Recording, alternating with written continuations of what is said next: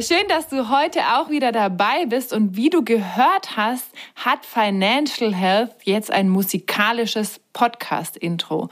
Und hierzu haben wir den Experten Christian Kettler eingeladen, der für dieses wundervolle Intro verantwortlich ist. Aber zunächst würde mich mal interessieren, Julian, was hat es denn jetzt mit diesem Intro auf sich? Warum gibt es das? Ja, das, äh, wie du es gerade ansprichst, das erste Mal in unserem Podcast heute mit dem musikalischen Intro oder wie ich von Christian Ketteler lernen durfte. Offiziell nennt sich das Audio Brand. Du hast mir ja schon länger gesagt als diejenige, die mich auch immer hier begleitet und berät zu dem Podcast. Ja, wir brauchen da einen eigenen Sound. Und so haben wir das Glück, dass Christian Ketteler, der Toningenieur, der nicht nur unseren Podcast schneidet, sondern halt auch Experte auf diesem Gebiet ist, dass der uns da was ja, komponieren konnte. Und ähm, genau deswegen ist der Christian heute auch einmal hier mit dabei, um uns ein paar Infos zu diesem Thema genauer zu sagen. Hallo zusammen. Also Hi Christian.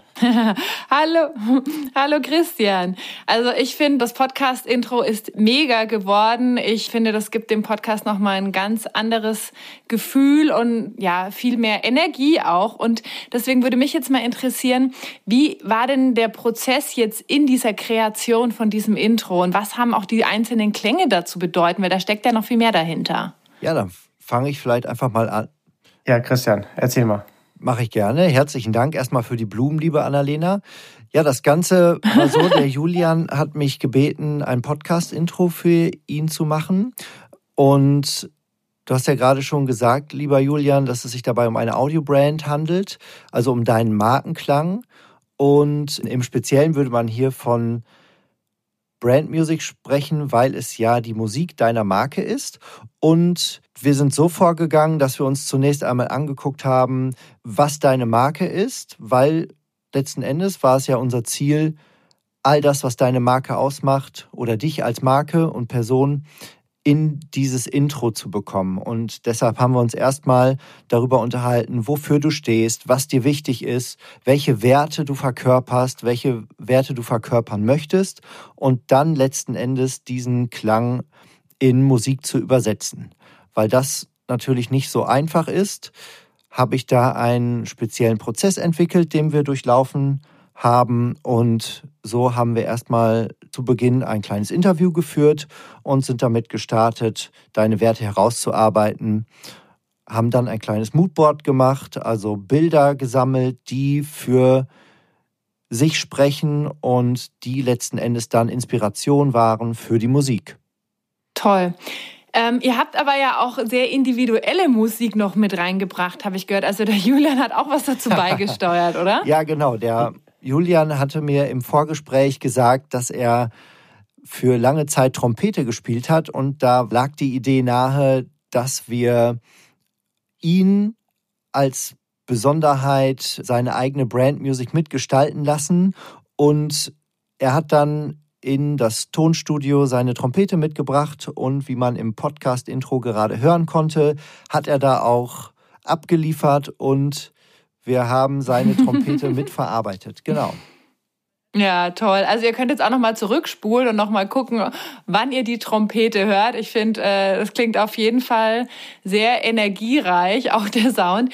Jetzt würde mich mal noch interessieren, ähm, was hat das denn jetzt, dieser Sound, mit Financial Health zu tun? Weil da gibt es ja auch noch eine Verknüpfung, ne? Ja, auf jeden Fall. Also du kannst dir vorstellen, lieber Hörer, dass jeder Sound in dem Podcast-Intro bewusst gewählt wurde, um einen bestimmten Wert, eine bestimmte Nuance der Marke zu repräsentieren. Und so haben wir zum Beispiel eine aufsteigende Akkordlinie verwendet, um symbolisch die wachsende Finanzkraft der Kunden und die wachsende Freude auch im Umgang mit Finanzen, die der Podcast ja bewirken soll, mit in die Musik reinzunehmen. Oder was wir auch verwendet haben, ist eine, ähm, eine Mischung aus elektronischen und akustischen Elementen, um ein wenig die beiden Seiten von Julian zu repräsentieren, dass er auf der einen Seite ein sehr bodenständiger Typ ist und die Natur liebt und gerne draußen unterwegs ist und auf der anderen Seite aber natürlich auch die ganzen Raffinessen der, der technischen Welt in Bezug auf die Finanzen beherrscht. Ja, spannend.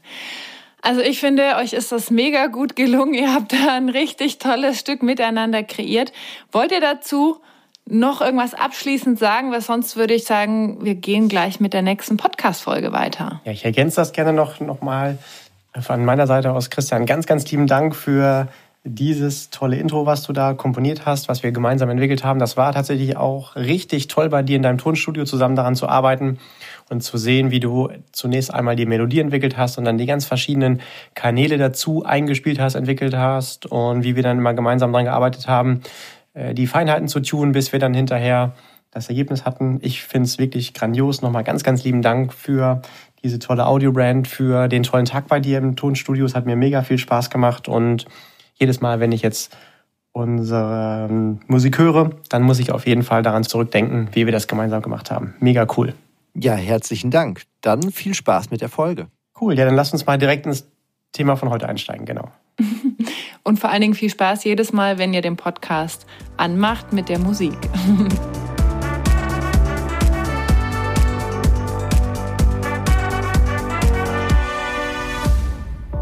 In dieser Folge unserer Triologie der größten Finanzsünden nehmen wir den Bausparvertrag mal ganz genau unter die Lupe. Jeder hat schon davon gehört, viele von uns haben vielleicht selbst einen und gleichzeitig ist die genaue Funktionsweise nicht immer jedem bekannt. Julian, was mich als allererstes mal interessieren würde, ist, welche Beziehung hast du eigentlich zu Bausparverträgen? Das ist tatsächlich sogar eine sehr persönliche Verbindung.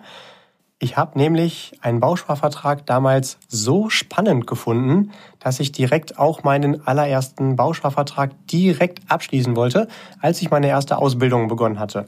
Irgendwie gehörte das für mich so zum Erwachsenenleben dazu, endlich dazu zu gehören und auch so ein Ding zu haben. Und da ich wusste, dass ganz, ganz viele Menschen, die ich kannte, die großen Erwachsenen, sowas auch hatten, dann musste ich halt sowas auch haben. Und ich wusste auch, das hat der damalige Bankmitarbeiter von der Bank, wo ich da Kunde gewesen bin, mir empfohlen. Dem habe ich sehr vertraut. Daher konnte das eigentlich nur gut sein. Ich mhm. habe dann mit meinem damaligen Ausbilder gesprochen, dass ich so ein Ding abschließen wollte, so einen Bausparvertrag. Und der hat dann gesagt, ja, das kannst du halt machen. So besonders clever, finanziell gesehen ist das allerdings nicht. Und da bin ich irgendwie neugierig geworden. Damals handelte es sich um eine ganz andere berufliche Laufbahn. Da ging es um Werbung und Marketing. Aber irgendwie hat der da mein Interesse geweckt und so habe ich mich dann, bevor ich sowas abschließe, doch nochmal mit dem Thema beschäftigt und konnte kaum glauben, was ich dann so alles Stück für Stück recherchiert hatte und dann so aufgetan hat an Informationen und habe dann tatsächlich einen Bausparvertrag nicht abgeschlossen, weil ich diese Informationen noch bekommen hatte, bevor ich dann das abschließen wollte und bin heute seitdem sehr motiviert, möglichst vielen Menschen auch diese Informationen zukommen zu lassen und das war dann tatsächlich auch einer der Hauptgründe, dass ich später dann Finanzexperte geworden bin. Das war der Grund, dass ich ursprünglich einen Bausparvertrag abschließen wollte. Das heißt, würde es den Bausparvertrag nicht geben, würde es wahrscheinlich letztendlich auch diesen Podcast nicht geben, weil ich mich niemals mit der Finanzmaterie beschäftigt habe. Also ganz lieben Dank schon mal, lieber Bausparvertrag.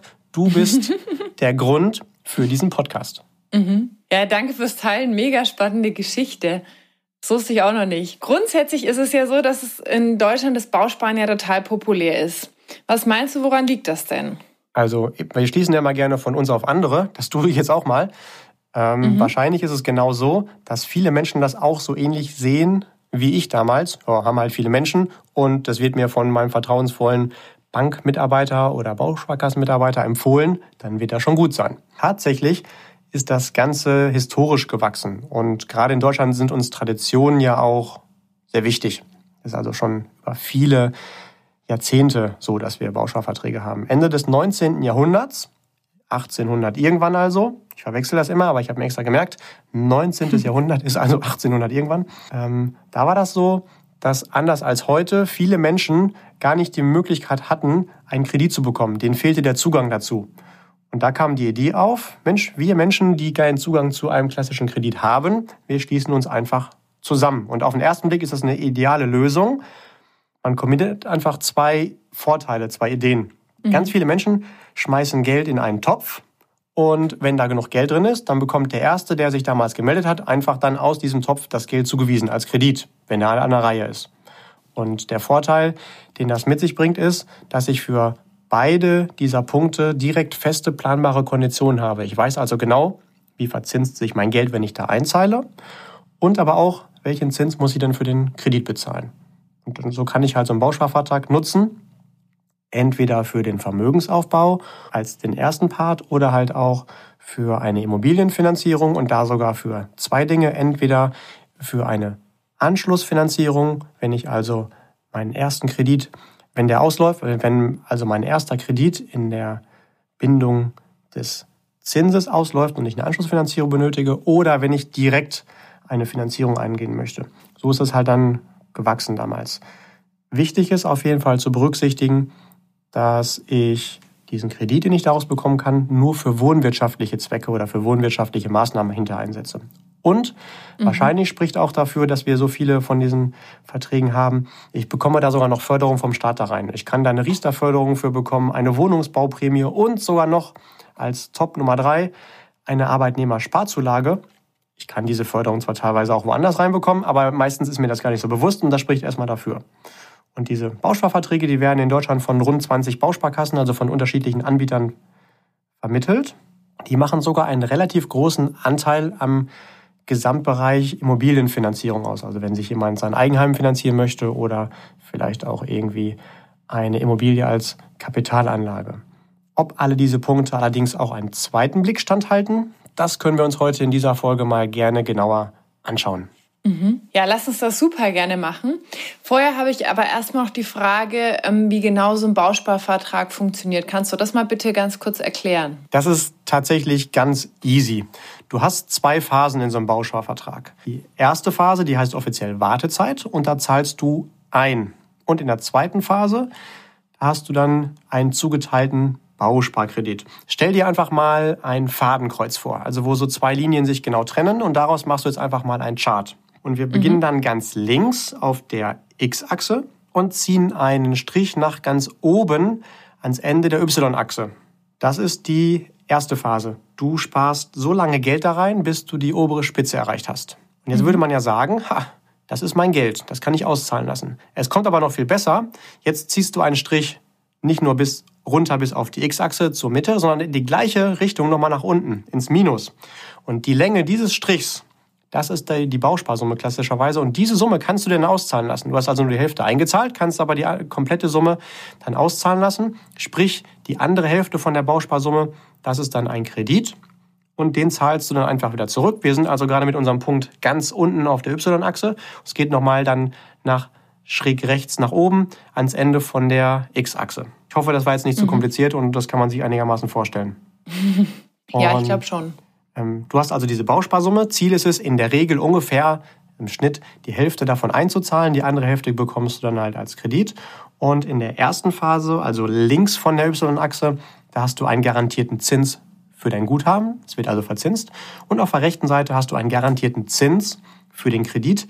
Und diesen Kreditzins, also für das geliehene Geld, den hast du dir schon gesichert bei Abschluss, also ganz links auf der X-Achse. Ich hoffe, mhm. das ist so nachvollziehbar oder hast du noch Fragen dazu? Nee, also das habe ich jetzt erstmal verstanden. Aber zusätzlich gibt es ja noch staatliche Prämien, von denen du kurz gesprochen hast. Und ich habe mir gedacht, naja, das klingt doch eigentlich ganz lukrativ, oder nicht? Also da gibt es ja unter anderem zum Beispiel noch eine Prämie äh, dafür, dass man baut. Ja, genau richtig. Diese Prämie nennt sich offiziell Wohnungsbauprämie. Wir sind ja immer in Deutschland sehr korrekt und wollen es auch immer sehr komplex darstellen. Das heißt, jedes Fachwort muss mindestens aus drei Wörtern zusammengesetzt werden. Hier haben wir also die Wohnungsbauprämie. Das Ziel vom Staat, weil er das fördert, ist es damit, ärmere Haushalte zu fördern. Ab 2021 sieht die Förderung so aus, dass du pro Jahr bis zu 70 Euro pro Person gefördert bekommst, wenn dein zu versteuerndes Einkommen, und da kommen wir jetzt dementsprechend zur Förderung ärmerer Haushalte, unterhalb von 35.000 Euro liegt. Vorher, bis vor 2021 ist es so, dass du bis zu 45 Euro pro Jahr bekommen kannst, wenn dein zu versteuerndes Einkommen unter 25.000 Euro lag. Also so eine kleine Steigerung. Und diese Wohnungsbauprämie bekommst du dann, wenn du das Geld in dem Vertrag sieben Jahre nicht anfasst. Bedeutet aber auch, über diese sieben Jahre, also wenn du jedes Jahr die Prämie haben willst, musst du halt auch jedes Jahr unterhalb dieser 35.000 Euro verdienen. Mhm. Und wenn man jetzt diese Förderung reinrechnet in die Verträge, inklusive der Guthabensverzinsung, dann ist es in der Regel trotzdem so, dass die Verzinsung inklusive dieser Prämie trotzdem immer noch unterinflationär ist. Also wir erreichen es immer noch nicht, obwohl er schon gefördert wird und das mit eingerechnet wird. Hängt natürlich so ein bisschen vom Guthabensstatus ab, aber grundsätzlich reicht es immer noch nicht, um die Inflation auszugleichen. Und du darfst halt dementsprechend diese Wohnungsbauprämie auch nur behalten, wenn du das Geld dann später auch für wohnwirtschaftliche Zwecke nutzt. Also du darfst es nicht nutzen, wenn du hier im Bausparvertrag Geld angespart hast und dann geht das Auto kaputt, du brauchst spontan neues oder auch nicht für einen Urlaub oder irgendwelche anderen Notfälle. Wenn man das mal zusammenfasst, dann ist diese Wohnungsbauprämie aufgrund der Höhe nicht besonders lohnenswert. Und je mehr Geld ich in dem Vertrag habe, desto mehr verwässert sie ja auch prozentual. Also du kannst dir vorstellen, wenn ich nur 70 Euro in dem Vertrag habe und 70 Euro kommt Förderung dazu, dann ist eine 100% Förderung. Das ist aber nicht das Ziel, sondern in der Regel hat jemand da einige tausend Euro drin und dann ist das kaum noch eine erwähnenswerte Förderung. Mhm. Und dann gibt es noch eine Zulage, oder? Hast du gesagt? Ja, richtig, die gibt es auch. Das ist was anderes, eine zweite Förderung. Die nennt sich offiziell Arbeitnehmersparzulage. Haben wir sogar mehr oder weniger die Kombination von vier Wörtern. Arbeitnehmersparzulage. Es wird also noch besser. In mhm. einem Bausparvertrag ist das bis zu 42 Euro im Jahr. Übrigens wissen die meisten gar nicht, das wird auch nicht immer so unbedingt kommuniziert von den Verkäufern, in diversen anderen Sparformen ist das auch möglich. Zum Beispiel ist es lohnenswerter, in Investmentfonds einzuzahlen oder die dafür zu beantragen. Und da bekommst du sogar fast die doppelte Arbeitnehmersparzulage, also bis zu 80 Euro pro Jahr. Mhm. Das übrigens, also in beiden Fällen, ob jetzt die gerundet 40 oder gerundet 80 Euro, die bekomme ich nur dann, wenn ich äh, die jedes Jahr wieder mit meiner Einkommenssteuererklärung beim Finanzamt auch beantrage. Ist also auch ein bisschen mit Aufwand verbunden. Auch hier haben wir wieder eine Einkommensgrenze. Die ist sogar noch geringer als eben. Also es sollen wieder ärmere Haushalte gefördert werden. Die Einkommensgrenze hier sind 20.000 Euro im Jahr. Also so als Mehrgrenze. Mhm. Und deswegen ist es wieder aufgrund der Höhe der Förderung und auch bezogen auf den Aufwand nicht so wirklich lohnenswert, also ob sich jetzt so ein Bausparvertrag an sich lohnt oder nicht, das gucken wir uns gerne gleich nochmal an. Aber diese Förderungen machen es jetzt nicht besonders attraktiver und es sollte schon gar nicht der Hauptgrund sein, dass ich das abschließe. Ja, in der Praxis sehe ich, dass die meisten Menschen diese Förderung eh nicht bekommen, weil sie halt ein höheres Einkommen haben. Und das sollte ja auch das Ziel sein, dass mein Einkommen so hoch ist, dass ich keine Förderung mehr für ärmere Haushalte bekomme. Ist also mhm. nicht so besonders schön, dass ich sagen kann, juhu, ich bekomme die Förderung. Oder wenn jemand förderungsfähig ist, dann sehe ich halt auch ganz oft, dass er zwar theoretisch förderfähig ist, in der Praxis aber die Förderung gar nicht fließt, weil sie halt gar nicht beantragt wurde. Oftmals ist es das Argument beim Abschluss, hier, dann kriegst du die Förderung noch on top, aber dann kümmert sich halt gar keiner mehr darum, dass ich es auch kriege. Das ist dann halt auch schade. Mhm. Ja, weil es dann auch vielleicht manchmal einfach zu kompliziert ist, ne? jetzt äh, so eine Förderung dann für das Verhältnis sozusagen zu beantragen. Jetzt hast du aber gesagt, mit einer Riester-Förderung lässt sich ein Bausparvertrag ja auch kombinieren, oder? Ja, stimmt. Da könnte man auch nochmal davon ausgehen, das pimmt das Ganze auf. Riester ist grundsätzlich eher für die Altersvorsorge gedacht. Lass uns da am besten nochmal im späteren Verlauf drauf eingehen. Das wird dann nochmal ein bisschen komplexer. Ist wahrscheinlich aber besser zu verstehen, wenn wir uns erstmal im Detail angucken, was sind denn so die Eigenschaften eines Bausparvertrages, die man auf jeden Fall kennen sollte, bevor man sowas abschließt. Mhm. Also zum einen würde mich interessieren, was sind denn die Herausforderungen, die es bei einem Bausparvertrag zu wissen gilt. Mhm. Und auch was macht denn jetzt also den Bausparvertrag zur dritten großen Finanzsünde von uns Deutschen? Weil das ist ja sozusagen die Triologie. Und heute sind wir jetzt bei der dritten Finanzsünde. Also warum ist der Bausparvertrag die dritte Finanzsünde? Ja, der schmiegt sich ganz gut in die anderen beiden Produkte ein. Wir haben uns ja vorher schon klassische Lebens- bzw. Rentenversicherung angeschaut und als zweites auch das Sparbuch. Und auch hier ist es so, dass wenn ich mir das genauer angucke, werde ich relativ schnell feststellen müssen, ah, da gibt es wahrscheinlich clevere Alternativen. Was als erstes zu berücksichtigen ist beim Bausparvertrag ist, wir sind ja heute im 21. Jahrhundert. Entstanden ist die Idee beim 19. Jahrhundert. Heute sind mhm. Finanzierungen für jeden möglich. Nicht wie damals halt vor geraumer Zeit, in Anführungszeichen, als die Menschen noch nicht mal äh, Strom hatten. Ne? Mhm. Und Daher kann man auf jeden Fall schon mal überfragen, ob man immer noch eine Finanzierung von einem Haus so machen möchte, wie es damals die Menschen gemacht haben. In Anführungszeichen, also ist übertrieben gesagt, für ihre Burgen. Ne? Ja. Und tatsächlich mahnt sogar die Verbraucherzentrale zu Vorsicht bei Bausparverträgen. Ich bin kein besonders großer Fan von Verbraucherzentralen, weil die haben manchmal auch, nennen wir es mal, komische Ansichten, die man auch hinterfragen kann. Aber in diesem Fall, wenn sogar die Verbraucherzentrale sagt, oh, oh, oh, Vorsicht, und das mhm. bei einem so beliebten Produkt, dann lohnt es sich auf jeden Fall genauer hinzuschauen. Übrigens, ich weiß gar nicht, ob das so bekannt ist, ein Bausparvertrag ist das einzige Produkt in Deutschland, das zugelassen ist, was jemand vermitteln bzw. verkaufen kann oder darf, ohne dass er nachweisen muss, dass er überhaupt irgendeine Ahnung hat. Also er muss dafür weder eine Ausbildung gemacht haben, noch irgendwie eine Prüfung bei der Industrie- und Handelskammer oder ähnliches oder ein Studium absolviert haben. Du kannst einfach nur einen Gewerbeschein irgendwo bei der Stadt kaufen und dann darfst du die Dinger fleißig verkaufen. Ich kenne kein einziges anderes Produkt, wo das so ist. Und auch das ist ja schon mal etwas, was man hinterfragen kann. Und ob das nun für oder gegen den Bausparvertrag sprechen könnte. Grundsätzlich kommt halt ganz oft beim Bausparvertrag das Argument auf, ja, das ist aber ganz cool, weil dann kann ich mir damit später ja ein Haus bauen. Das stimmt, ich habe ja später diesen Anspruch auf den Bausparkredit. Muss ich aber wissen, haben wir vorhin schon mal ganz kurz uns angeschaut. Als Kredit bekomme ich ja die Hälfte, in der Regel die Hälfte von der Bausparsumme. Und so ein klassischer Bausparvertrag wird abgeschlossen über 10, 20, 30 oder meinetwegen auch 50.000 Euro Bausparsumme. In ganz seltenen Fällen auch mal 100.000 Euro. Nehmen wir mal so einen mhm. Durchschnitt von 50.000 Euro Bausparsumme, dann bedeutet das, dass ich 25.000 Euro selbst einzahle, um dann 25.000 Euro Kredit für eine Immobilie zu bekommen. Jetzt ist aber die Frage, Annalena, hast du dich schon mal mit den Preisen von einem Eigenheim, egal ob jetzt Eigentumswohnung oder Immobilie beschäftigt? Was kostet wohl so im Schnitt so ein Immobilienprojekt? Also ja, also deutlich mehr als 50.000, wahrscheinlich eher so 250, 500.000 oder aufwärts. Ja, genau, oder aufwärts. Und jetzt muss ich ja wissen, wenn ich von den 50.000 sogar 25.000 schon selbst habe, dann habe ich ja nur einen Kredit über 25.000 Euro. Das ist also wahrscheinlich eher das Geld für den Briefkasten oder für eine schöne Hundehütte, aber mit Sicherheit nicht für das Eigenheim. Oder mhm. andersrum gefragt, wenn ich jetzt für 500.000 Euro mir ein Eigenheim leisten möchte, als Durchschnittszahl, dann müsste ich aber 500.000 Euro auf den Bausparvertrag abschließen. Was bedeuten würde, ich muss erstmal 250.000 Euro einzahlen, um dann für 250.000 Euro einen Kredit zu bekommen. Das bedeutet, mhm. wenn ich zeitnah bauen möchte, dann wird die Rate für 250.000 Euro Guthabenaufbau doch auch recht üppig ausfallen. Oder ich muss sehr lange warten, bis ich einziehen darf. Also da merkt man schon, so richtig passend tut das nicht. Wenn man dann sagt, ja gut, aber dann habe ich einen Bausparvertrag und kriege die 25.000, immerhin 25.000 Euro von den 500.000 Euro günstiger, das stimmt. Aber selbst wenn ich da gar keinen Kreditzins hätte und mir das Geld geschenkt würde, hat das prozentual auf die Gesamtfinanzierung gar keine Auswirkung. Also da verfließt jeder Vorteil, wenn es denn überhaupt einen gäbe. Wirklich mhm. sinnvoll ist das also nicht. Und dann muss man halt auch noch wissen, wenn man so einen Bausparvertrag für eine Anschlussfinanzierung nutzt. Also du kannst dir so vorstellen, sagen wir mal, wir nehmen unsere 500.000 Euro, jemand kauft sich oder baut sich ein Eigenheim für 500.000 Euro und äh, schließt dann einen Kredit ab. Manchmal macht man den Fehler, dass man nicht für die gesamte Laufzeit sich den Zins sichert, sondern nur für eine Zeit. Und ein Bausparvertrag wird dann so verkauft, dass man sagt, okay, du hast dir für die ersten zehn Jahre den Finanzierungszins gesichert Jetzt hast du ja nach zehn Jahren das Zinsanschlussrisiko. Mensch, dann nehmen wir noch einen Bausparvertrag. Dann da hast du den Zins dann schon gesichert. Muss man aber wissen, dass man natürlich dann ja in den Bausparvertrag auch in der ersten Phase einzahlt und dieses Geld sich verzinst.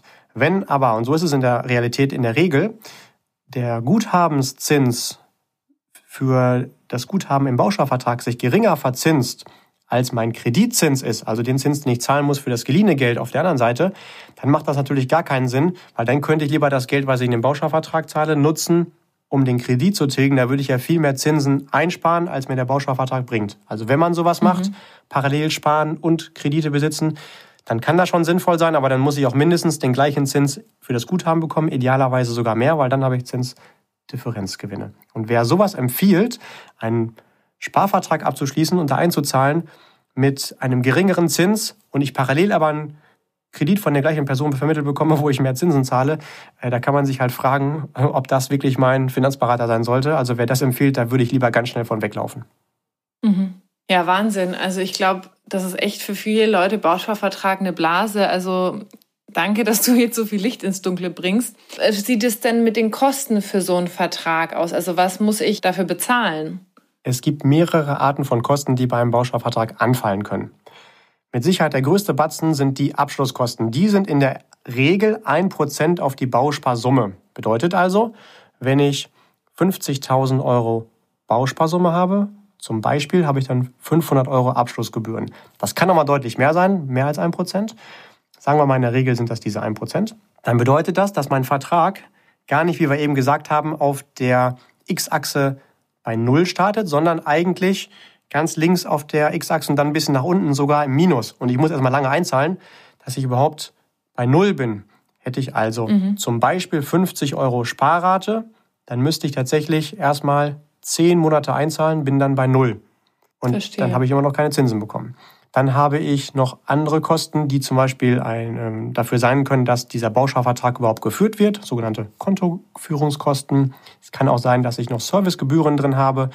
Einige Anbieter, die schicken mir dann auch in regelmäßigen Abständen ein Bausparmagazin dazu. Das wäre schön, wenn das einfach ein Geschenk ist. Tatsächlich wird dann auch noch dafür eine Gebühr fällig. Also es gibt mannigfaltige Dinge, die dann auch wieder zum Abzug kommen. Ich habe die Abschlusskosten einmal am Anfang und die anderen Kosten, die entstehen halt dann jährlich. Mhm. Und was auch noch wichtig zu wissen ist, dass diese 1% Abschlusskosten, die fallen auf die gesamte Bausparsumme an. Allerdings zahle ich ja in der Regel nur die Hälfte davon ein. Also eigentlich auf das eingezahlte Geld sind die Kosten dann sogar 2%. Ist ganz clever verpackt. Verrückt. Ja, ne? Und so kann man sich selbst mal ausrechnen in so einem Bausparvertrag in der Variante, die man vielleicht irgendwann mal abgeschlossen hat, wie lange musste ich eigentlich einzahlen, dass ich überhaupt auf Null gewesen bin. Und so hat man immer einen Unterschied zwischen einem nominellen Zins, also der Zins, der eigentlich auf dem Papier steht für diese erste Ansparphase, und einem effektiven Zins. Denn wenn ich jetzt zum Beispiel 50 Euro monatlich einzahle und ein Jahr eingezahlt habe, dann habe ich ja erstmal 500 Euro Kosten gezahlt, habe dann noch zweimal weitergezahlt, also bin bei 100 Euro plus, habe aber 600 Euro eingezahlt, dann ist halt der effektive Zins deutlich negativ im Vergleich zu dem nominellen, der auf dem Papier steht, weil ja eben die erste Zahlung mhm. halt gar nicht für mich angesammelt wurde. Und dann gibt es noch einen dritten Zins, der berücksichtigt werden sollte. Das ist der reale Zins. Das ist der Zins, den ich erzielt habe unter Berücksichtigung der Inflation, die wir irgendwo bei zwei bis drei Prozent vielleicht langfristig ansetzen können. Und dass in der Regel so ein Bausparvertrag halt da nie drüber kommt, das sollte mir halt klar sein, wenn ich sowas abschließe. Selbst wenn jetzt so Bausparverträge gibt es aktuell gar nicht, drei Prozent nominellen Zins hätte, dann muss ich erst die Kosten runterrechnen und dann komme ich wahrscheinlich nicht mal darauf, die Inflation zu schlagen. Und das führt dann dazu, dass ich in dieser ersten Phase halt mein Geld nicht hart arbeiten lasse. Wir haben hart für das Geld gearbeitet, aber da wird es halt dann durch die Kaufkraft vernichtet. Und sowas nennt man dann Opportunitätskosten. Hätte ich das Geld in andere Sparformen investiert, die mir ganz andere Chancen bieten können, hätte ich halt viel mehr gehabt. Deswegen hätte ich, habe ich ja eine Opportunität, also eine Opportunitätskosten. Ja, und dann das sollte ich vielleicht auch noch krass. berücksichtigen, dass wenn ich hier in dieser Ansparphase bin und dann mir einfällt, ah, ich hätte jetzt doch mal unplanmäßig gerne das Geld daraus gezahlt, dann muss ich in der Regel erstmal sechs Monate warten, bis es ausgezahlt wird. Wenn ich sage, nee, ich brauche das wirklich ganz dringend, bitte zahlt mir das schnell aus, dann ziehen die mir noch richtig Abschlag ab. Das sind ganz oft 0,2 Prozent pro Monat. Wenn ich also mhm. sechs Monate eigentlich warten müsste, sechs mal 0,2 pro Monat bedeutet, wenn ich sofort das Geld haben will, dann ziehen die mir nochmal 1,2 Prozent ab. Das ist aber oft mehr, als ich in Jahren überhaupt an Rendite gemacht habe. Okay. Und so habe ich dann relativ schnell ein Produkt, was in dieser Ansparphase mir einen garantierten Verlust ermöglicht. Das ist halt überhaupt nicht cool. Nee, das hört sich überhaupt nicht cool an. Jetzt aber mal noch mal eine andere Frage. Wie bewertest du denn die Kreditmöglichkeit über einen Bausparvertrag? Jetzt sprichst du die zweite Phase an. Also ich habe dann die Guthabenszahl erreicht, um Anspruch auf den Kredit zu bekommen. Dann habe ich ja gleich von Anfang an mir dafür den Kreditzins gesichert. Und auf den ersten Blick sah das auch gut aus, aber schaut man sich das genauer an und vergleicht man das mal, diese Höhe des Zinses, dann ist das überschaubar attraktiv. Also wenn man sich die Mühe macht und mal verschiedene Kreditanbieter, also eine klassische Bank einem klassischen Kredit, bei einer Immobilienfinanzierung wäre es so ein Annuitätendarlehen, vergleicht, dann wird man schnell feststellen, da habe ich ja gar keinen Vorteil durch gehabt. Und was auch gar nicht jedem bewusst ist, dass wenn ich diesen Kredit haben möchte, den kriege ich den nicht einfach. Auch dann ist das ganz normal, wie wenn ich jeden anderen Kredit beantrage, dann passiert eine Solvenzprüfung. Also wenn ich da nicht kreditfähig bin, dann kriege ich ihn auch da nicht. Das ist also kein Kreditgeschenk. Okay, das heißt eigentlich ist es total für die Katze, wenn wir jetzt mal ganz ehrlich sind. Ja, also die meisten Dinge, die es gibt, die haben schon immer für irgendjemanden einen Vorteil. Mal vorsichtig mhm. formuliert. Die Frage ist halt nur, für wen der Vorteil ist. Ne? Mhm. Okay. Ähm, jetzt, was sind denn jetzt aus deiner persönlichen Sicht die wichtigsten Punkte, die jeder von uns, jeder, der zuhört, zum System Bausparen wissen sollte? Das sind aus meiner Sicht ganz klar zwei Punkte. Punkt Nummer eins. Mhm. Wenn man sich die Funktionsweise von so einem Bausparvertrag anguckt, dann kann man den relativ schnell vergleichen mit einem Schneeballsystem. Der funktioniert nämlich nur so lange, wie weiterhin in den Topf ganz viele neue Sparer ihr Geld reinschmeißen. Und deswegen sind die Bausparvertreter auch so motiviert, viele Dinge davon zu verkaufen. Denn nur wenn die neue verkaufen und wieder neue Sparer Geld reinschmeißen, dann können die ja auch denjenigen, die vor ein paar Jahren den Bausparvertrag abgeschlossen haben, ihren Kredit überhaupt geben. Dann das ist ja das Geld, was die anderen da reinschaufeln. Jetzt kann man sich aber fragen, wenn immer mehr Menschen hinterfragen, lohnt es sich überhaupt in diesen Topf noch einzuzahlen, was dann passiert. Wenn weniger Geld vorne reinkommt in dieses Trichtersystem, also in das Schneeballsystem, dann ziehen vielleicht irgendwann diejenigen, die jetzt gerne, gerne einen Kredit hätten, den kürzeren. Und im schlimmsten Fall dann, wenn sie gerade damit geplant haben. Mhm. Also für dieses System, um das am Laufen zu lassen, ist es immer mehr nötig, immer mehr Einzahler zu finden. Und in der Natur der Dinge liegt es ja auch, dass dieses System sonst immer ins Unendliche weiter wachsen müsste, damit es überhaupt funktioniert. Weil so ein Kredit, den jemand da rausbekommt, das ist ja viel mehr Geld, als er selbst eingezahlt hat. Es müssen also viele neue Leute da einzahlen. Mhm. Und dieses Problem, das gab es schon mal in den 80er Jahren. Da war tatsächlich das Verhältnis zwischen Einzahler und Kreditnehmer drastisch gestört. Und ähm, da hat es sich gezeigt, dass dieses System halt schon sehr sensibel ist und schnell auch mal auf die Kippe ähm, fallen kann. Und ähm, je mehr Menschen jetzt halt erkennen, oh, das lohnt sich vielleicht nicht, so ein Ding abzuschließen oder weiter in meinen bestehenden Vertrag einzuzahlen, desto schneller dreht sich das ja. Und da möchte man vielleicht ja, nicht der Letzte sein, der da in der Reihe steht und seinen Kredit gerne hätte, ohne dass da noch Geld zur Verfügung steht. Also das ist der erste mhm. Punkt. Und der zweite Punkt, den man auch unbedingt wissen sollte, finde ich, ist, dass das gar nicht so klar kommuniziert wird, dass diese Zuteilung des Kredites gar nicht garantiert ist. Wenn ich das abschließe, wird ganz oft suggeriert, ja Mensch, da hast du eingezahlt und dann ist so und so viel Geld drin und dann kriegst du den Kredit. Und wir Deutsche stehen ja auf Sicherheit. Deswegen finden ja. wir das so wichtig. Aber tatsächlich ähm, ist der Bausparvertrag eigentlich das Gegenteil, alles andere als sicher. Also wir glauben, der ermöglicht uns die Sicherheit, die aber gar nicht real vorhanden ist. Und damit das auch wirklich nachvollziehbar ist, oder damit das klar geregelt ist vielmehr, äh, gibt es extra Gesetze für Bausparkassen. Also Bausparkassen sind diejenigen, die Bausparverträge anbieten. Das ist auch der einzige Finanzanbieter, by the way, den ich kenne, der nur eine Art von Produkt anbietet. Bei Versicherungen gibt es zum Beispiel eine Haftpflichtversicherung, eine Autoversicherung, eine Gebäudeversicherung. Bei Vermögensverwalter gibt es verschiedene Arten von Anlagen, die man machen kann. Bei Banken gibt es verschiedene Produkte, aber bei Bausparkassen gibt es wirklich nur auch Bausparverträge. Und da ist halt ganz klar geregelt, wie das funktioniert, zu funktionieren hat. Also dieser, dieser Kreditzeitpunkt, der darf halt von Anfang an nicht fest zugesagt sein. Offiziell heißt dieser Punkt, wenn ich den Kredit bekommen kann, Zuteilungszeitpunkt. Und das ist halt genau in dem Bausparkassengesetz geregelt. Wenn ich so einen Bausparvertrag abschließe, dann steht das sogar im Kleingedruckten. Also jeder kann in seinem eigenen Bausparvertrag nachlesen, dass das eben nicht planbar sicher ist. Schwierig halt dann, wenn ich da meine Immobilienfinanzierung mit geplant habe und davon ausgehe, zu dem Zeitpunkt bekomme ich den Kredit. Ist aber gar nicht so. Also es muss ganz klar kommuniziert sein im Kleingedruckten, wird aber wahrscheinlich in dem einen oder anderen Verkaufsgespräch, vorsichtig formuliert, nicht gerade so in den Vordergrund gerückt. Mhm. Das ist äh, tatsächlich eine Gefahr. Ähm, diese Zuteilung, die ist davon abhängig, wie viel Geld ich bisher eingezahlt habe, also so ein Mindestguthaben erreicht habe, aber auch wie lange der Vertrag schon läuft. Also ich kann nicht einfach sagen, ho, beim 50.000 Bausparvertrag, ich überweise mal 25.000 rein und kriege dann die anderen 25.000 als Kredit. Das geht nicht, muss mindestens noch eine Zeit drin gewesen sein. Und daraus generiert sich dann so eine Bewertungszahl, die von der Bausparkasse dann bestimmt wird. Und wenn wir jetzt mal zum Beispiel auf eine Internetseite von so einer Bausparkasse gucken, schau mal hier, was da steht, diesmal bitte vor. Mhm. Da die Mittel, die für die Zuteilung verfügbar sind, Zuteilungsmasse, vor allem von den Spar- und Tilgungsleistungen der Bausparer abhängig sind, ist der Zeitpunkt der Zuteilung bei Vertragsschluss noch unbestimmt. Deshalb verbietet das Bausparkassengesetz ausdrücklich einen bestimmten Zuteilungszeitpunkt zu nennen.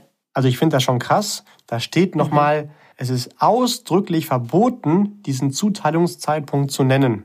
Gleichzeitig wird aber bei einer Immobilienfinanzierung gesagt, ja, also für die Anschlussfinanzierung kannst du dann den Bausparvertrag an dem und dem Tag dann nutzen. Das ist halt höchst gefährlich. Und ich weiß gar nicht, ob du schon mitbekommen hast oder wusstest, in der Vergangenheit gab es einzelne Fälle, das war auch wieder vor allen Dingen auch in den 80er, 90er Jahren, da mussten einzelne Bausparer bis zu fünf Jahre darauf warten, dass ihnen dieser Kredit zugeteilt wurde. Obwohl die halt schon das Geld, was dafür notwendig ist oder dafür notwendig gewesen wäre, eingezahlt hatten. Das ist krass. Mhm. Und jetzt kann man natürlich Total. sagen, ja, das sind aber Einzelfälle und passiert nicht so oft. Ja, das stimmt. Das sind Einzelfälle, das passiert bei weitem nicht in jedem Vorgang. Aber für diese eine Person, die da ihre Immobilie mitgeplant hat, für die ist es halt nicht ein Einzelfall, sondern zu 100% Realität und ein krasser Blitzschlag. Und jetzt halt die Frage, ob man sich darauf verlassen möchte. Also ja. vor allen Dingen dann verlassen möchte, wenn es halt Alternativen gibt, mit denen man wirklich zu 100% sicher planen kann. Und oftmals kommt dann das Argument im Gespräch mit Kunden, wenn ich das äh, erkläre, ja, das kann ja gar nicht sein, aber mein Ansprechpartner, der mir den Bausparvertrag da vermittelt hat, der hat mir das aber zugesagt. Dann wäre es am einfachsten, dass man sich das einfach nochmal schriftlich mit Stempel und Unterschrift von dem bestätigen lässt. An dem und dem Tag bekomme ich garantiert auch den Kredit dann auch für meine Anschlussfinanzierung ausgezahlt. Und dann wird er sich halt winden, wie, was windet sich denn besonders? Keine Ahnung. Äh, vielleicht ein Vampir im, im Sonnenlicht. Äh, also das darf er halt einfach nicht. Ne? Und spätestens dann haben wir dann die Bestätigung, oh weh, das soll ich besser nicht für meine Finanzierung nutzen. Mhm. Ähm, und wenn halt, also so eine Bausparkasse darf maximal prognostizieren, wann so eine Zuteilung sein könnte. Wenn diese Wartezeit aber dann halt anders ausfällt und ich halt dann erst noch warten muss, bis ich das Geld bekomme, dann kann das wirklich gravierende Folgen für den Bausparer haben. Das kann sein, dass einfach nur das ein bisschen verzögert ist, kann aber auch sein, dass ich dann für diese äh, verzögerte Phase eine Zwischenfinanzierung machen muss und die dann halt ja auch wieder erstmal gucken muss, bin ich überhaupt dann kreditfähig und kriege ich das mal eben so schnell und wenn dann halt ziemlich teuer, weil wenn eins Banken nicht mögen, dann Unplanbarkeit und das lassen sie sich halt dann bezahlen, wenn man mal schnell so eine Zwischenfinanzierung haben möchte. Es kann sogar dazu führen, dass dann eine Finanzierung an sowas scheitert. Mhm. Ja, ähm, das ist also dann völlig unklar, ob das funktionieren kann oder nicht und zu welchen teuren Konditionen ich an sowas bekomme. Also alles andere als das, was wir Deutschen gerne hätten, Planbarkeit und Sicherheit. Mhm. Vor allen Dingen völlig überflüssig, weil es gibt halt viel einfachere Alternativen. Ja. ja, das hört sich ja gar nicht gut an, wenn ich jetzt mal ehrlich sein darf. Aber wie stehen jetzt dann die Bausparkassen überhaupt gerade wirtschaftlich da? Also nach dem alles, was du erzählt hast. Ja, wenn wir uns das mal auf Bilanzebene, also eher so betriebswirtschaftlich anschauen, dann ist die weitere Zukunft da gar nicht so sicher zu beurteilen. Und damit einhergehen halt auch, ob die Zuteilungen so sicher in der Zukunft sein können. Zum Beispiel erst vor kurzem bei einer sehr, ich nenne es mal, ähm, bei Beamten beliebten Bausparkasse, ohne auf den Namen einzugehen, da musste die Gesellschaft, die dahinter steht, finanziell die Bausparkasse in ihrer Holdingstruktur erstmal finanziell krass stützen, also mit ähm, externen Geld unterstützen, dass das Ganze da nicht äh, zum finanziellen Kollaps gekommen ist. Und wenn man sich das mal genauer anschaut, auch bei anderen Bausparkassen ist es so, dass in letzter Zeit ganz viele Bausparkassen ihre Notfallrücklagen plündern, um überhaupt überleben zu können. Die sind natürlich aber auch mhm. irgendwann leer. Ja, klar. Und übrigens sind diese Notfallrücklagen eigentlich für das genaue Gegenteil da gewesen. Die waren eigentlich für Zeiten, wenn mal die Zinsen ganz besonders hoch sind. Und jetzt plündern die die in besonders tiefen Zinszeiten. Auch witzig. Mhm. Okay, also ich habe auch mal davon gehört, dass bei Bausparkassen ähm, auch die teilweise ihren Kunden die Verträge einfach gekündigt haben. Weißt du dazu was? Das ist richtig, genau. Die Bausparkassen, die sichern dir ja den Guthabenszins in der Einzahlungsphase. Und die Bausparverträge, die halt schon etwas älter gewesen sind, die haben dementsprechend noch von dem höheren Marktzinsniveau auch höhere Guthabenszinsen gehabt. Diese Guthabenszinsen, die wollen die Bausparkassen jetzt aber nicht mehr zahlen, weil denen das zu teuer ist und auch das wieder zu dieser eher betriebswirtschaftlichen Notlage führt. Und deswegen kündigen diese Bau, also die Bausparkassen diese Bausparverträge einfach weg, so dass die sagen, ja, ist halt jetzt zu Ende das Ding. Also in der ähm, Phase 1 in der Wartezeit, in der, wo ich das Guthaben aufbaue. Und jetzt ist halt die Frage, wenn mir die Bausparkasse, wenn mir meine Bausparkasse etwas kündigt, was sie mir vorher garantiert haben, wie hoch sollte ich dann wohl die Wahrscheinlichkeit einsortieren, dass die im Notfall das tun, was sie heute noch nicht mal garantieren dürfen, also mir nur in Aussicht stellen. Sprich, die planmäßige und sichere Zuteilung des Kredites, so wie ich es mir vorgestellt habe. Das kann man auf jeden Fall in Frage stellen, wenn die sogar das, was sie mir vorher garantiert haben, einfach wegkündigen, wenn es gegen deren ähm, Vorteil läuft. Mhm. Ja. ja, vor allen Dingen, wenn ich mich ja darauf verlasse als Bausparer und mir Sicherheit wichtig ist, dann kommt sowas bei rum, das ist dann natürlich schon heftig. Ja, also man, mir hat. Ähm, mhm. Also ein Punkt ist da vielleicht auch noch wichtig, wenn ich das kurz erwähnen darf.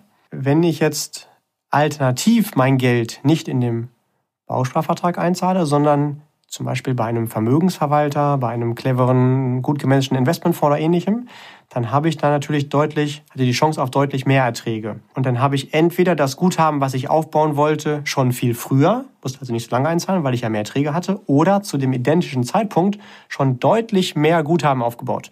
Und wenn ich jetzt sage, ja, da brauche ich aber gerne dann zu dem Zeitpunkt einen Kredit, dann ist das überhaupt nicht tragisch, denn wenn ich in einem Bausparvertrag schon 50 Prozent Guthaben aufgebaut habe und dann eins zu eins einen Kredit haben möchte, dann darf sich jeder sicher sein, da bin ich auch bei jeder Bank willkommen, einen ganz normalen Kredit zu bekommen. Schrägstrich mit einer Alternative hätte ich dann ja sogar noch mal deutlich mehr Geld aufgebaut und das Verhältnis ist sogar noch besser zwischen Eigenkapital und Fremdkapital. Mhm. Ja, das ist ein guter Punkt nochmal. Das habe ich mir nämlich vorhin auch gedacht. Also warum mache ich so eine bestimmte Konstruktion, wenn ich dann eh schon die Hälfte sozusagen von meinem Eigenkapital habe, dann müsste ich ja in der Bank ja auch einen guten Kredit bekommen. Ja, weil die meisten Menschen für die klassische Immobilienfinanzierung tatsächlich nicht 50 Prozent Eigenkapitalanteil mitbringen, sondern leider, leider deutlich, deutlich weniger und trotzdem damit gute Konditionen bekommen, ja. Ja. Okay, ähm, noch eine andere Frage. Mir hat jemand äh, mal davon berichtet, man könnte auch mit einem Bausparvertrag auch sofort sein Eigenheim finanzieren, also ohne dass man vorher Geld eingezahlt hat.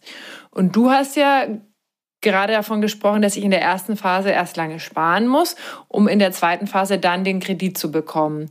Also scheinbar ist das jetzt doch nicht notwendig, oder wie? Da hast du recht. Das ist eine sogenannte Bauspar-Sofortfinanzierung. Ach, guck mal, da haben wir wieder vier Wörter. Bauspar-Sofortfinanzierung.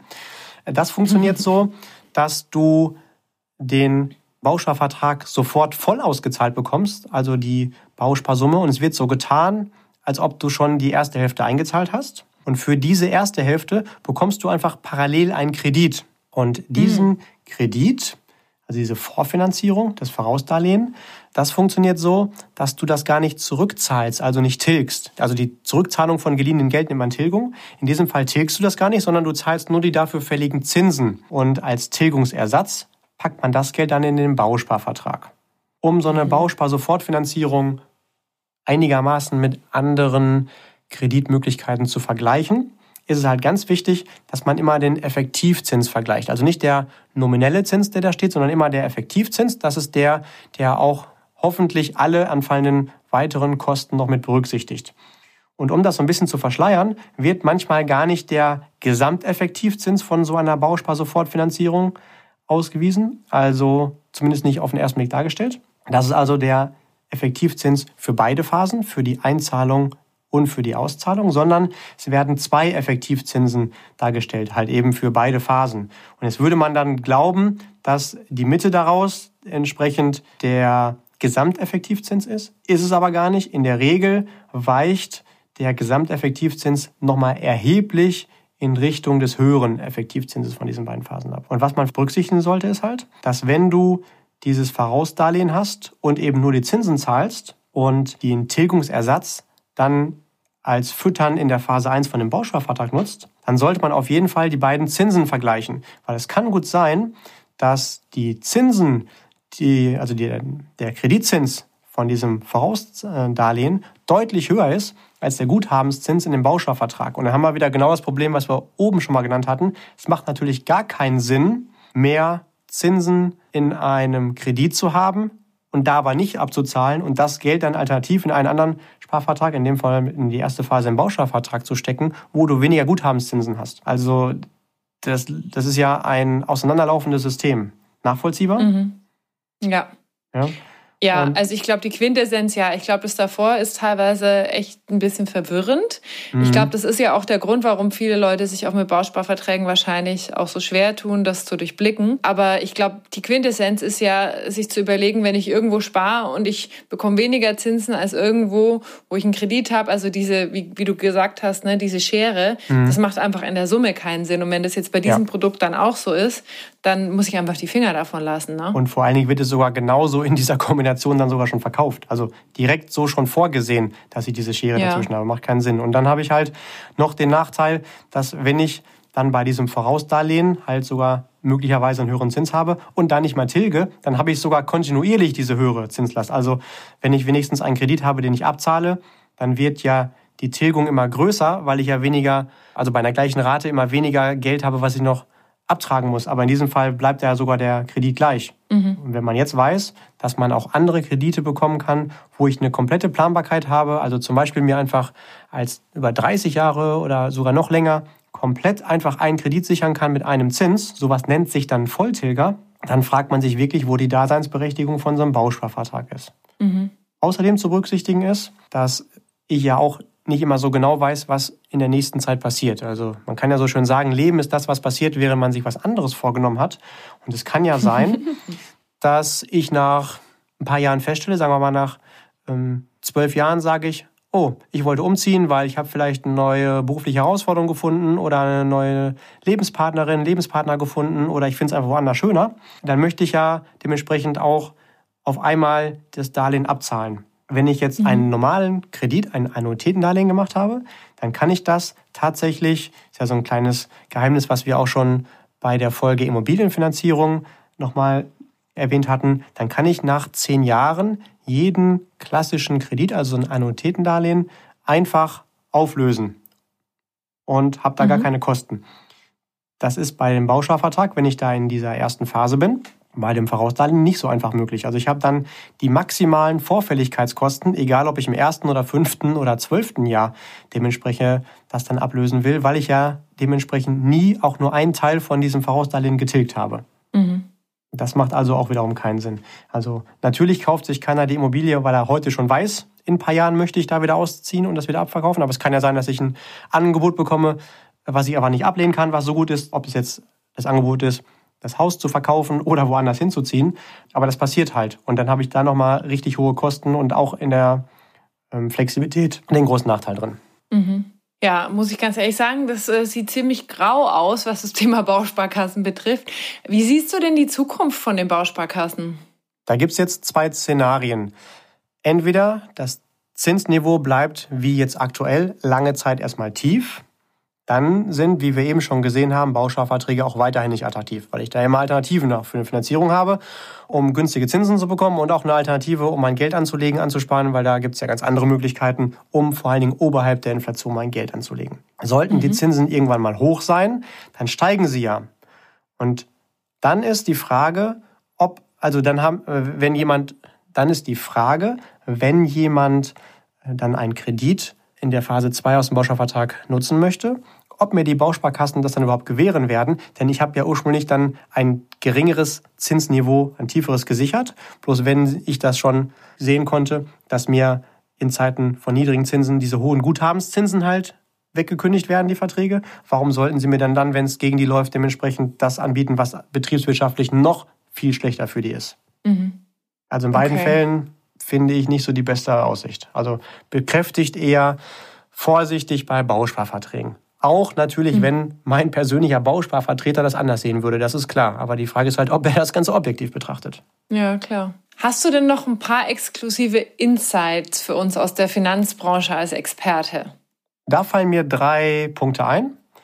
Ich habe mal auf einem Kongress gehört, dass es intern in der Branche eine Empfehlung gab, unbedingt Bausparverträge zu vermitteln als Finanzmensch. Denn wenn dann der Kunde mal in Zahlungsschwierigkeiten käme, dann kann er ja den Bausparvertrag aussetzen und hätte dann noch Geld, um dann dementsprechend die wichtigeren Verträge, also die für den Verkäufer wichtigeren Produkte, weiterzahlen zu können. Also das kann ja nicht sein, dass man intern sagt, ja, verkauf Bausparverträge, damit dann deine anderen Verträge gerettet sind, wenn der Kunde mal, wenn es ihm finanziell schwierig geht. Also sollte man sich eher vorher Gedanken machen, wie kann ich den Menschen unterstützen, auch in solchen Zeiten. Und eine zweite mhm. Empfehlung habe ich in der Branche auch mal gehört. Äh, Mensch, du, also Du musst unbedingt so einen Bausparvertrag vermitteln. Auch selbst dann, wenn du selbst weißt, dass das nicht so clever ist. Denn wenn du es nicht machst, dann macht's der Wettbewerb. Und der casht sich dann vielleicht den gesamten Kunden. Also das ist ja auch eine Philosophie, da sträuben sich mir die Haare. Denn bevor er das dann der Wettbewerb verkauft und der Kunde weg ist, vermittle ich halt auch so ein Ding und verdiene damit noch Geld. Man könnte ja auch die Alternative haben und sich die Zeit nehmen, Menschen mal aufzuklären, warum man sowas besser nicht hat. Und ja, es hat auch die Gefahr, dass das vielleicht ein Mensch nicht sofort versteht und Rückfragen hat. Da muss man auch noch darauf antworten können. Oder nach ein paar Jahren auch wieder vergisst.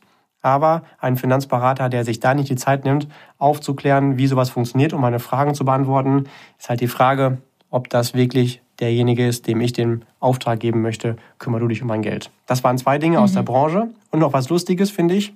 Was mir dann noch einfällt, bei den allermeisten Bausparanbietern, da gibt es tatsächlich bei denen auf der Internetseite einen Rechner für die Tarife. Und da kannst du dann eingeben, das und das zahlst du ein und so und so entwickelt sich das Geld.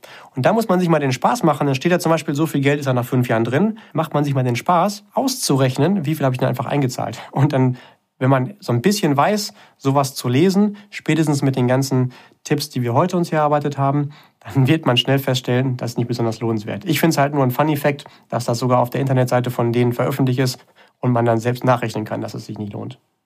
Mhm. Verrückt. Also tatsächlich habe ich bisher noch nie von all diesen Punkten gehört oder mir dazu Gedanken gemacht. Deswegen an dieser Stelle vielen Dank für all das Licht, das du ins Dunkle gebracht hast. Das hört sich auf jeden Fall sehr einleuchtend an. Und ich denke, dass jetzt alle, die zugehört haben, so schnell keinen Bausparvertrag mehr abschließen werden. Aber wir hatten ja vorhin noch einen offenen Punkt, das Thema mit der Riester-Förderung. Dazu wollten wir auch noch mal kurz sprechen. Ja, leider wird es jetzt tatsächlich noch tragischer und schlimmer. Ein Riester-Bausparvertrag funktioniert so, indem du alle diese Nachteile von so einem Bausparvertrag nimmst und die nochmal mit weiteren Nachteilen, mit weiteren Schwächen kombinierst. Ja? Da mhm. kann man sich natürlich grundsätzlich fragen, wie finanzintelligent unser Staat ist, wenn der sowas auch noch durch Riester-Förderung fördert. Das gilt aber natürlich jetzt für die anderen Förderungen, die es in so einem Bausparvertrag gibt, auch. Also warum fördert das der Staat? Kann man sich sein eigenes Bild über den einen oder anderen Politiker vielleicht machen oder vielleicht auch sich Gedanken machen, ob es vielleicht auch die Finanzindustrie gibt, die dann da nochmal ihre Finger im Spiel hat. Wie heißt das denn nochmal, wenn sich aus verschiedenen Industrien Menschen mit Interessen dann mit Politikern treffen, um ihre Interessen durchzuboxen? Da gibt es auch so einen Begriff für. Ich habe es gerade nicht. Lobbyismus? Ja, genau, siehst du. Gut. Gut, dass wir dich haben. Wenigstens einer, der ein bisschen Ahnung hat hier.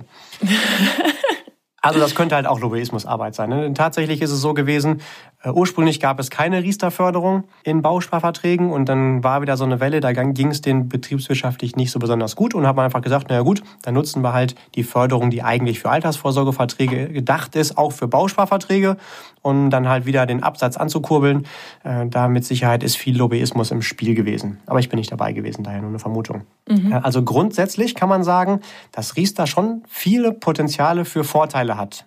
Nur weiß so gut wie keiner, diese richtig zu nutzen. Und dann werden aus den Vorteilen oftmals halt auch Nachteile. Eigentlich, wie wir gerade schon gehört haben, ist nämlich Riester für die Altersvorsorge gedacht. Das heißt ja auch Riester-Rente und Rente ist halt Altersvorsorge.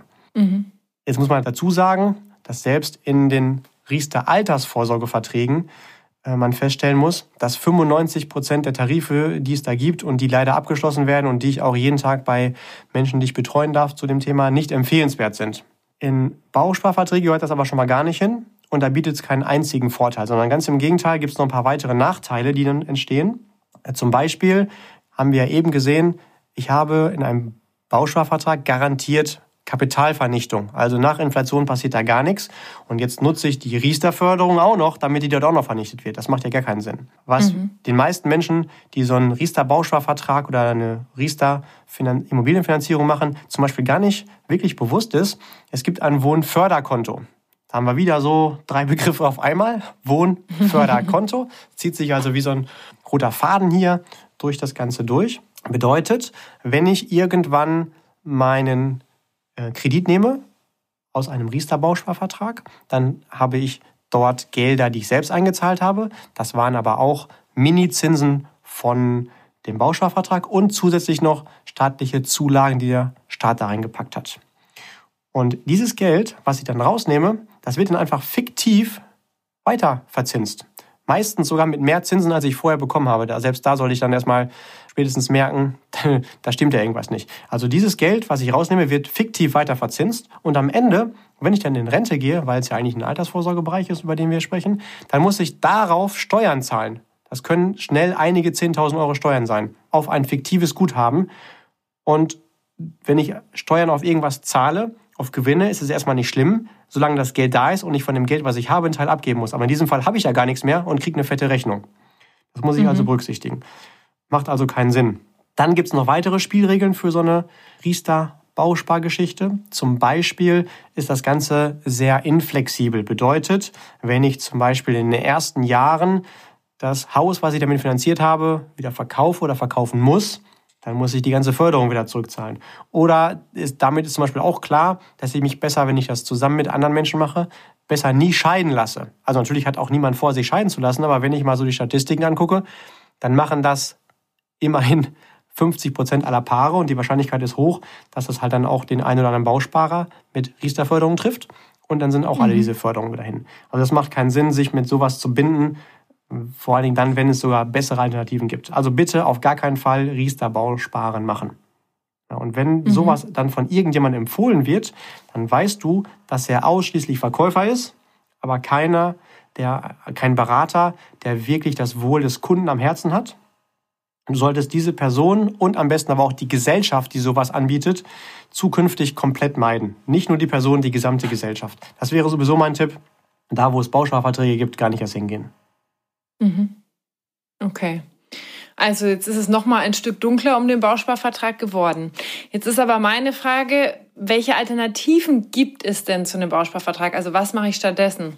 Wir haben ja auch schon mal eine Podcast-Folge produziert mit dem Überblick über die verschiedenen Finanzanbieter, die es so gibt.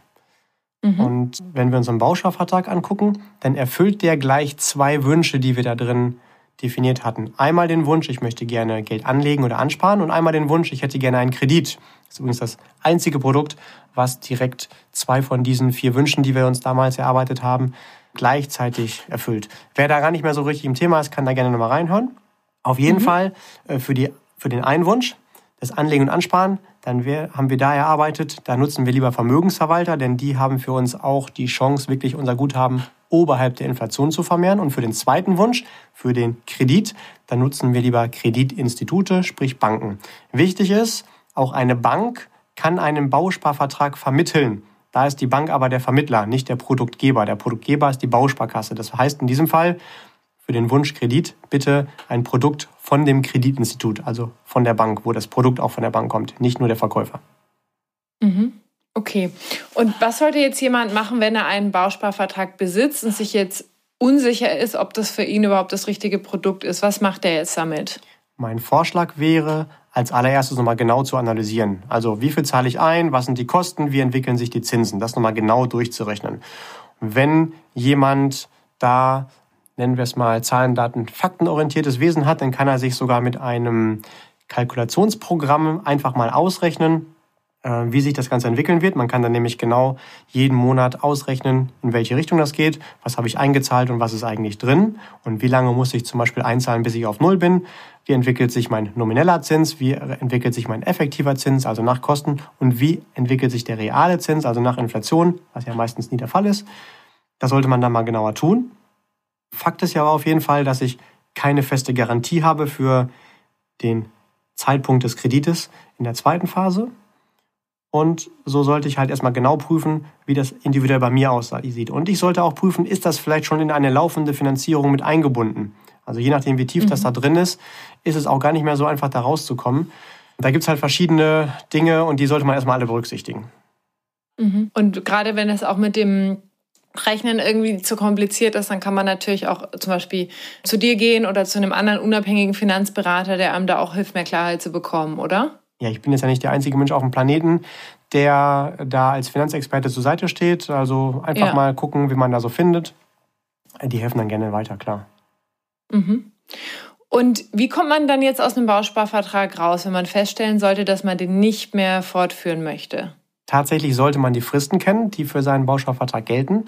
Je nachdem, ob ich das Geld mit großen Abzügen sofort haben will oder warten kann, bis das Geld ausgezahlt wird, ohne dass mir was abgezogen wird. Da ist zum Beispiel auch mein Tipp, niemals Geld so anzulegen, dass man nicht auch auf den Großteil seines Geldes sofort zugreifen kann, weil man ja eben nie weiß, was mal irgendwie passiert. Mhm. Und ganz oft sehe ich es auch in der Praxis, dass einem so ein Ausstieg aus dem Bausparvertrag auch sogar von dem Anbieter nochmal extra schwer gemacht wird, weil die Gesellschaften wissen, naja, wenn wir es kompliziert machen, dann sagt die Hälfte schon wieder, ah nee, ist mir zu kompliziert oder verstehe ich nicht oder ich bin jetzt gerade mal zu faul dazu. Das ist auch mal eine strategische Vorgehensweise, die nicht gerade dafür spricht, kundenfreundlich zu sein. Eine ganz besonders große, bekannte Bausparkasse, die zeichnet sich da tatsächlich wirklich durch besonders viele Schikanen aus. Und wenn man da hinschreibt, ich möchte das gerne stoppen und das alles sogar komplett richtig formuliert und die Dinge weiß, worauf man achtet, dann kommt trotzdem nochmal wieder ein ganz kompliziertes Schreiben zurück, wo man tausend Dinge ankreuzen muss, wo man gar nicht weiß, was es ist. Also das ist wirklich der Wahnsinn.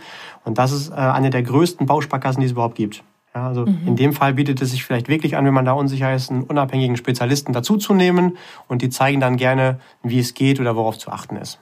Okay. Ja, danke erstmal für die ganzen Tipps. Welches Fazit gibst du uns denn jetzt mit auf den Weg? Also grundsätzlich gilt, wie immer, wenn ich irgendwo ein Finanzangebot bekomme, was unterinflationär ist, wo ich also garantiert die Inflation mit zwei bis drei Prozent nicht schlagen kann, dann sollte ich mit diesem Anbieter nie wieder über das Thema Geld überhaupt sprechen, weil das macht natürlich gar keinen Sinn, wenn mir eigentlich jemand erklären soll, wie ich mit, wie ich mit Geld intelligent umgehe. Mhm. Und äh, wenn ein Unternehmen Bausparverträge grundsätzlich in seinem Produktportfolio hat, egal ob es jetzt die Bausparkasse selbst ist oder irgendein Unternehmen, was das vermittelt, dann ist meine persönliche Philosophie auch, ähm, egal ob es jetzt um das Thema Vermögensaufbau geht oder um das Thema Finanzierung, Kreditwunsch, dann würde ich mich komplett von diesem gesamten Unternehmen abwenden, weil die die Philosophie haben, naja gut, wenn es einer haben will, dann vermitteln wir es halt. Und mhm. ähm, das ist eigentlich nicht, wie man als ja, interessierter Kunde behandelt werden möchte. Wie immer ist es natürlich auch so, dass es sehr leicht ist, das abzuschließen, weil es einfach alle machen. Ja, es ist leicht zu glauben, weil es alle machen, ist es gut. In der Regel ist es aber so, dass das Massenverhalten nie gut ist im Finanzbereich. Also sollte ich mich besser nicht anschließen. Ja, Im mhm. Finanzbereich ist es fast immer sogar das Gegenteil, clever, also das Gegenteil von der Masse zu tun, um erfolgreich mit seinen eigenen Finanzen umzugehen.